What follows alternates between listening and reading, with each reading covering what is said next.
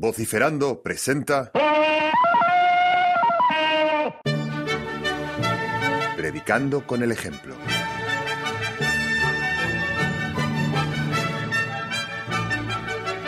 Bueno, pues yo soy Tomás Fernando Flores, un profesional de la radio. Comencé mi andadura en Radio Nacional de España en el año 84. Se han pasado ya muchos años.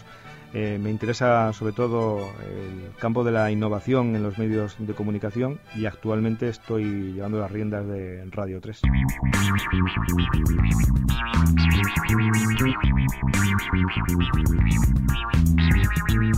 Lo de hacer un podcast es lo que tiene, que de vez en cuando te vas a encontrar de frente con algún invitado que forma parte de la historia. Hablar de Tomás Fernando Flores es hablar de música, de comunicación audiovisual en general de radio en particular y de Radio 3 específicamente.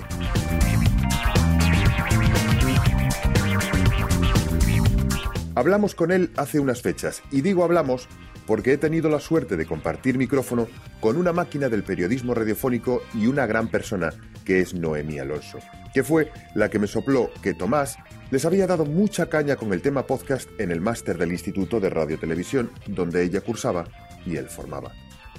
Sabiendo esto, se me ocurrió preguntar cómo se veía desde Madrid el fenómeno podcast. Bueno, no es una cuestión de Madrid o de Pontevedra, ¿eh? es una cuestión de que los cambios eh, que se están produciendo en los hábitos de consumo de los productos radiofónicos pues son tan drásticos que nos obliga a considerarlo así y además ni siquiera con capacidad para vaticinar si será parte del futuro inmediato, porque yo creo que esta la saturación que se está produciendo de ese ejercicio del podcasting ahora mismo en la red de redes, que probablemente estemos eh, pasando a la fase esa de posborrachera que devalúe un poco el valor que tiene este instrumento de difusión de contenidos sonoros. Yo deduzco de tus palabras, por lo que tú hablas de tu propio ejercicio del podcast, que le confieres un lenguaje propio a esto de hacer podcast, a lo que se llama el podcasting casi con valor de activismo de comunicación.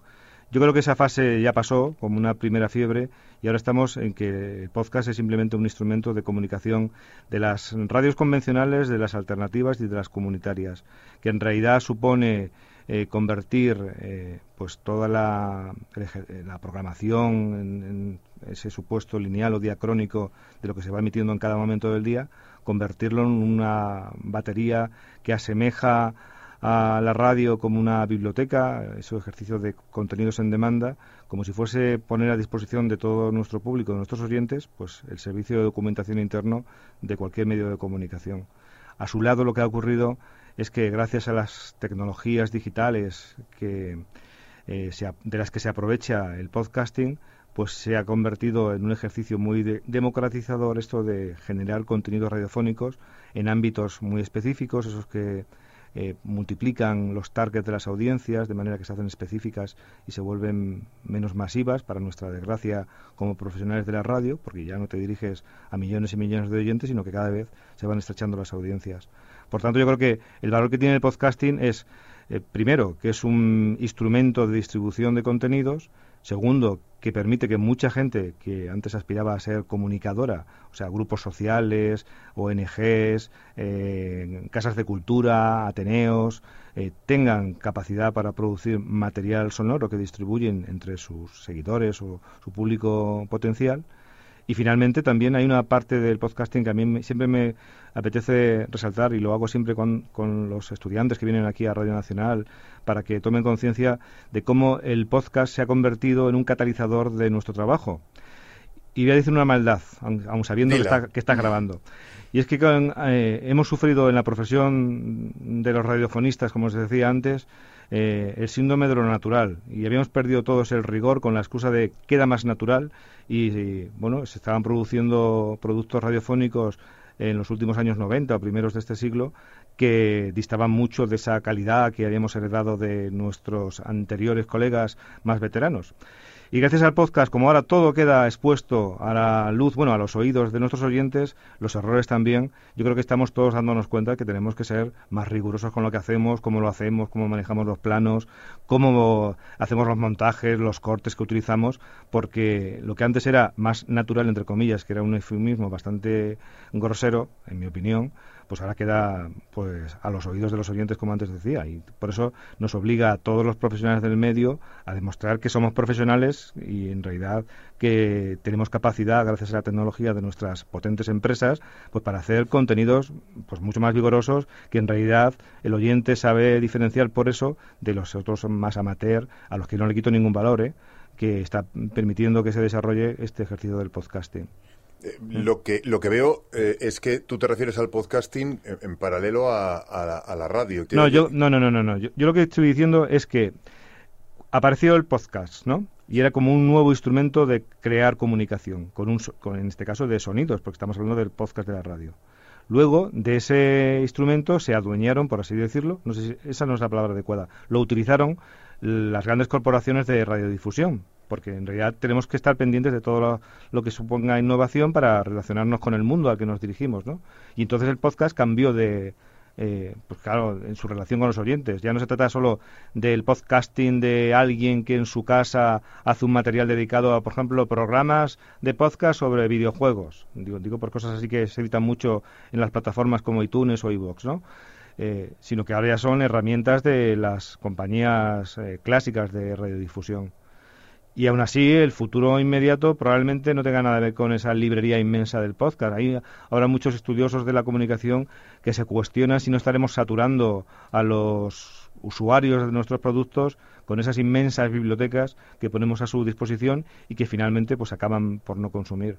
Un poco lo que ocurre también en la televisión en demanda, en los servicios de la carta de que en Internet, en el consumo de los productos informativos y de entretenimiento en la red de redes, que es tanta la oferta que la gente no es que sea tonta, simplemente es que no tiene los días de las personas, de todas las personas, duran 24 horas. Entonces, es muy difícil moverse en ese magma. Y eso es un hándicap que tenemos las empresas de radio, eh, un hándicap al que tenemos que saber responder, probablemente pues reinventándonos a la hora de comunicar contenidos, de cómo ofrecerlos y de luego cambiando los lenguajes. Lo que se ha pasado con el podcast, y sigo yo sin que tú me preguntes cosas, es que nos ha permitido, eh, de una manera yo creo que inesperada para el mundo de la profesión radiofónica, relacionarnos con una generación que directamente pasaba de nosotros. Yo siempre pongo el ejemplo de que a la gente joven eh, la radio es el aparato ese que tiene su padre en el coche. Ya sé que es una vulgarización, pero bueno, nos ayuda la anécdota a entendernos. Entonces, en ese sentido, como la radio es el cacharro que tiene su padre en el coche, pues ellos, como pasa en todas las generaciones, no haces lo que hace tu padre. Entonces el consumo es diferente. Y gracias a los podcasts, a ese nuevo método de distribución, han conectado con algo que en realidad está muy relacionado con la radio de toda la vida, que es la que escucha su padre, con un prescriptor, un comunicador que cuenta cosas sobre música, sobre cine, sobre información política o sobre deportes, ¿no? Tomás Fernando Flores inició la singladura de una gran idea radiofónica. Radio 3 Extra. Radio 3 Extra, por ejemplo, que es un contenido ligado al universo de los podcasts, entre otras cosas, porque no se emite en ninguna frecuencia y quien quiera esos contenidos tiene que hacer pues el ejercicio de entrar en la aplicación de Radio 3 para teléfonos móviles o a través del botón rojo en las Smart TV o en la web, que es lo más obvio, y descargarse los podcasts que les ofrecemos con contenidos eh, bueno, como sabréis, pues dedicados a cosas muy distintas de la cultura eh, y la música juvenil pues son contenidos muy muy descargados.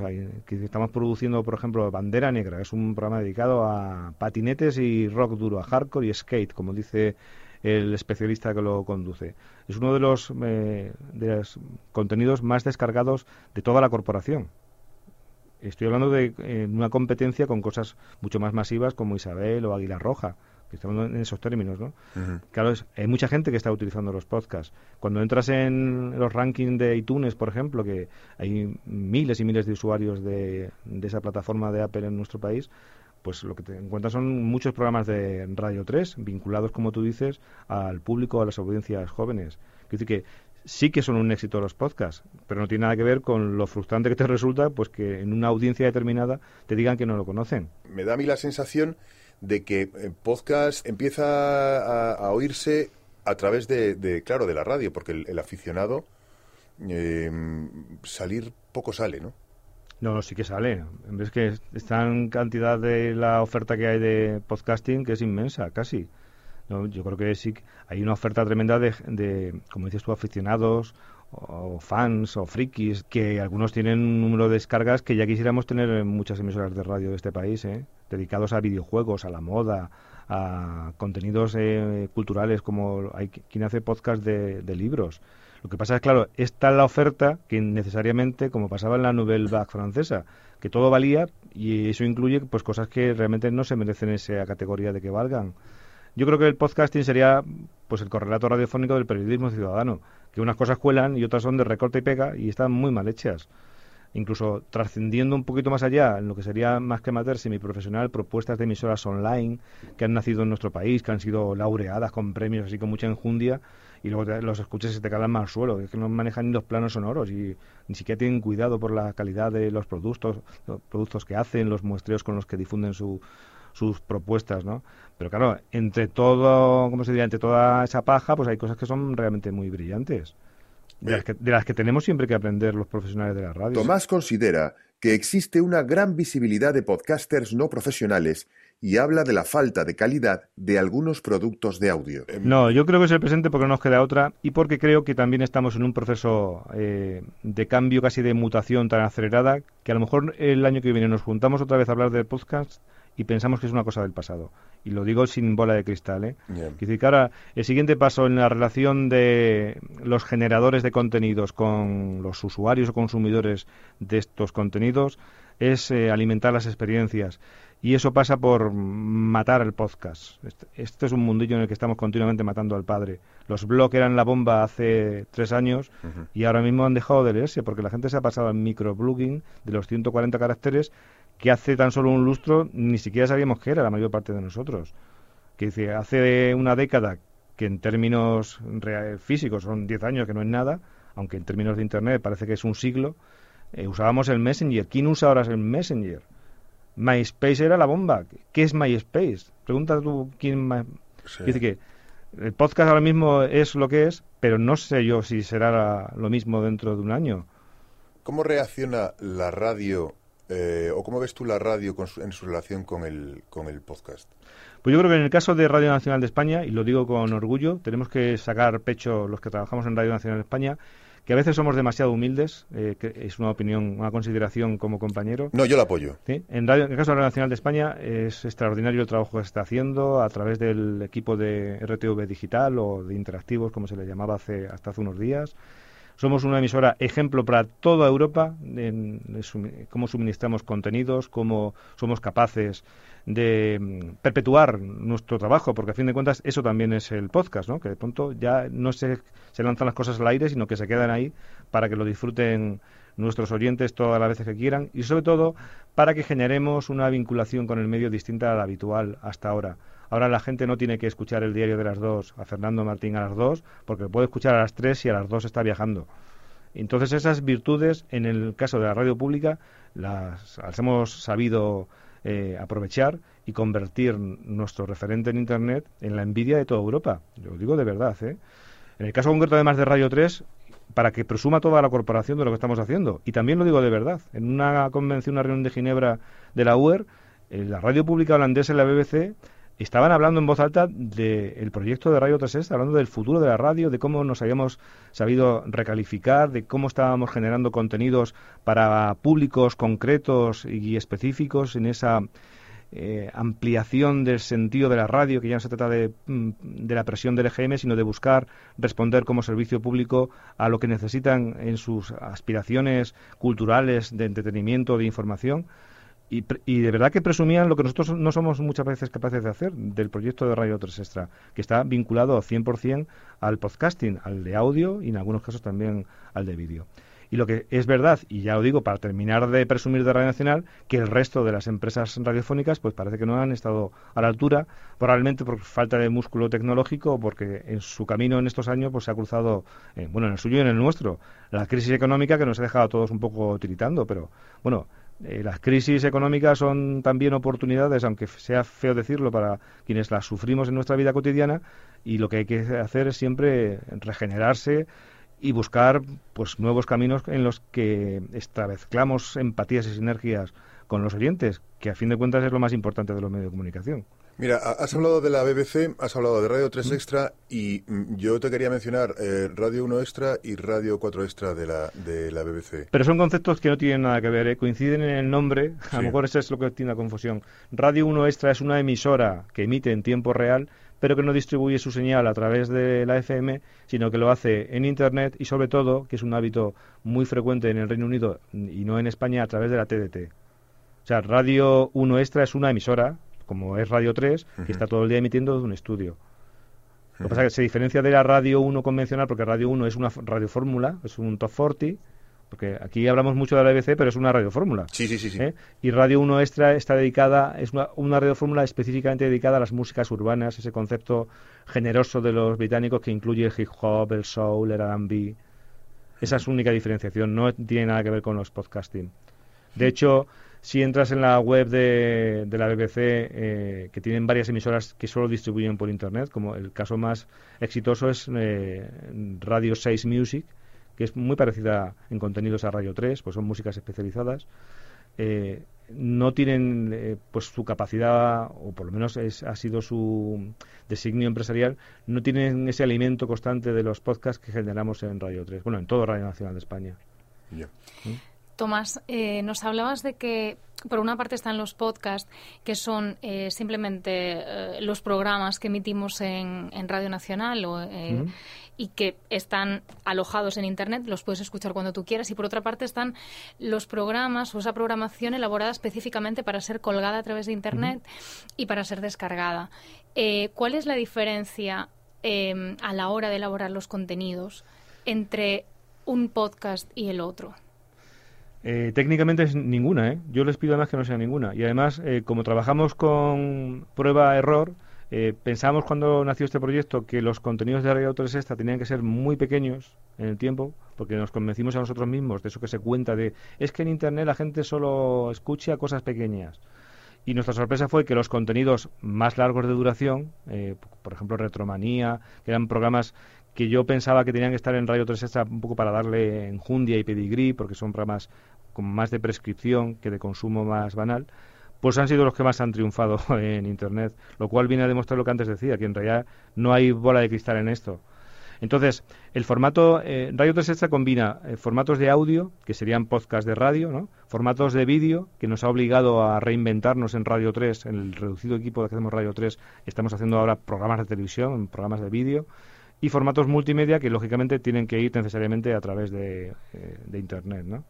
Entonces, en el caso de Radio 3 Extra, lo que sí eh, hemos procurado, porque nos lo pedía el sentido común, es que no fuese una repetición de los contenidos de Radio 3. Y yendo un poco más allá, después del lanzamiento y del éxito que nos sorprendió a todos de esta propuesta, que no se convirtiese en el suplemento de Radio 3.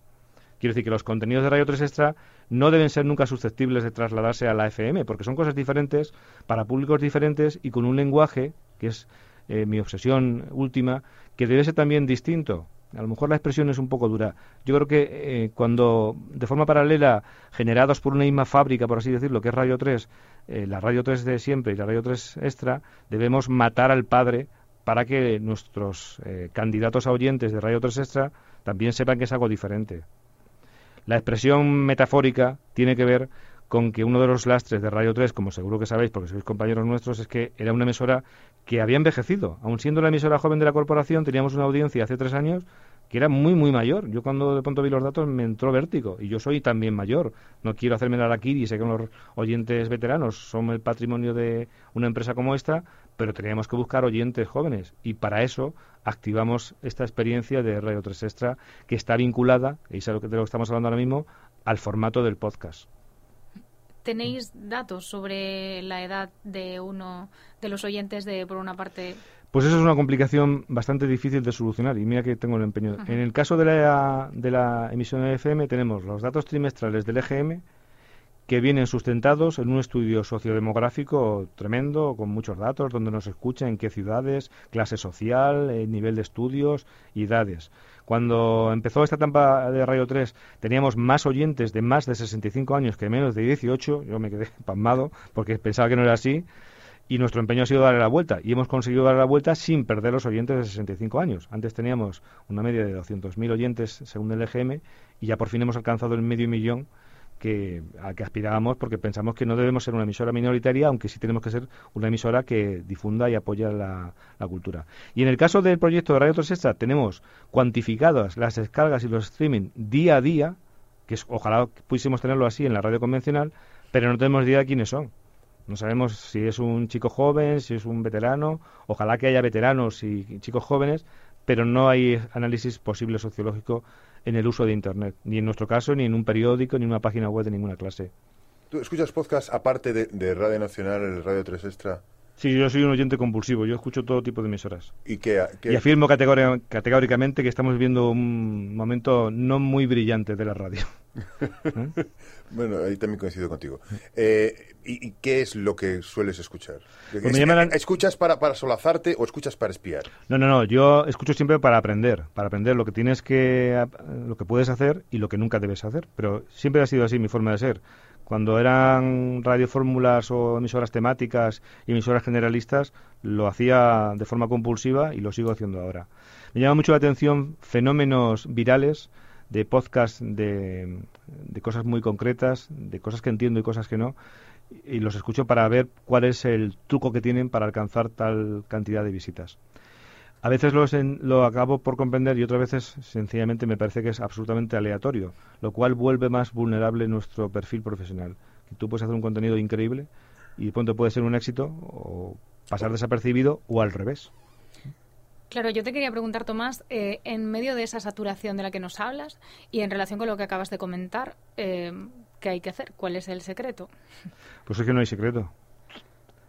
No, no es imposible saber cuál es la fórmula del éxito. Tú tienes que hacer, yo creo que todos tenemos la obligación de trabajar con el mayor entusiasmo y rigor posible eh, saber cómo sabemos que antes un periodista o un comunicador hacía su trabajo y ahora tienes que hacer el trabajo, escribir el blog, tuitearlo, ponerlo en Facebook, eh, soñar con que se viralice y además alimentar el canal de YouTube como acabamos de abrir en Radio 3 y somos los mismos, incluso somos menos, no somos los mismos, somos menos y tenemos que trabajar mucho más.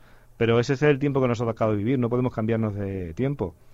En esta discusión, en esta celebración del proyecto de Radio 3 Extra, perdonadme que vuelva a sacar pecho, para que también presumáis vosotros, que sois parte de la corporación, los de la BBC decían, es que es increíble la interactuación que tenéis con vuestras redes sociales en Radio 3. Efectivamente, Radio 3, por el perfil de oyentes que tenemos, pues tenemos un perfil altísimo. En, probablemente en emisoras de radio debemos tener pues el, de los mayores números de seguidores en las redes sociales que, con las que trabajamos.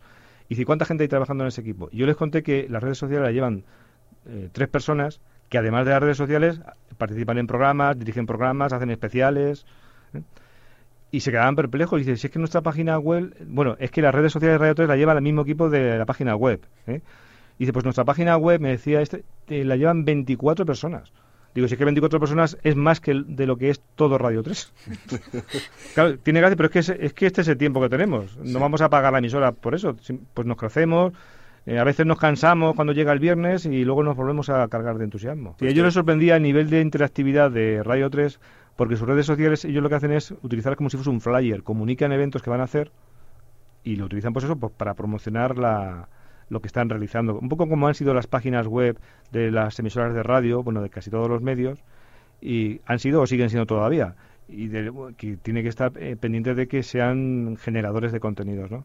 Y entonces, claro, yo les decía que nosotros somos dos y medio y ellos decían, pues vaya oyentes más increíbles que tenéis. Digo, pues sí, son oyentes increíbles. Los que nos felicitan, los que interactúan con nosotros y los que nos critican ferozmente, porque eso también son parte del privilegio de estar en una emisora como Radio 3, ¿no? Tomás, dijiste que eh, obviamente no tienes una bola de cristal, pero supongo que em, a lo mejor tienes una idea de cómo crees que será esto. Otra cosa es que luego se cumpla. Pues yo creo, eh, yo no sé si lo creo o lo deseo.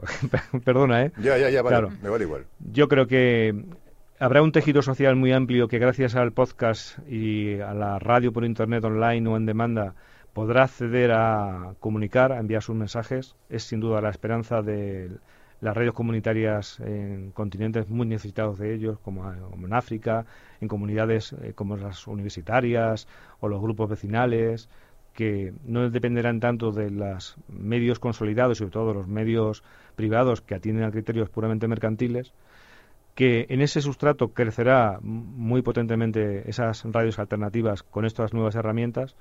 Y en el caso de la radio convencional hasta ahora, eh, tal y como yo lo vivo en Radio Nacional de España, que insisto es muy diferente de cómo se vive en las emisoras eh, comerciales, nos obligará a reforzar nuestro talento y sobre todo nuestro rigor y cuidado para hacer un producto mucho más cuidado. Pero ya digo que es también, a lo mejor es mi deseo, pero yo creo que por ahí van los tiros respecto del universo del podcast combinado con, la radio.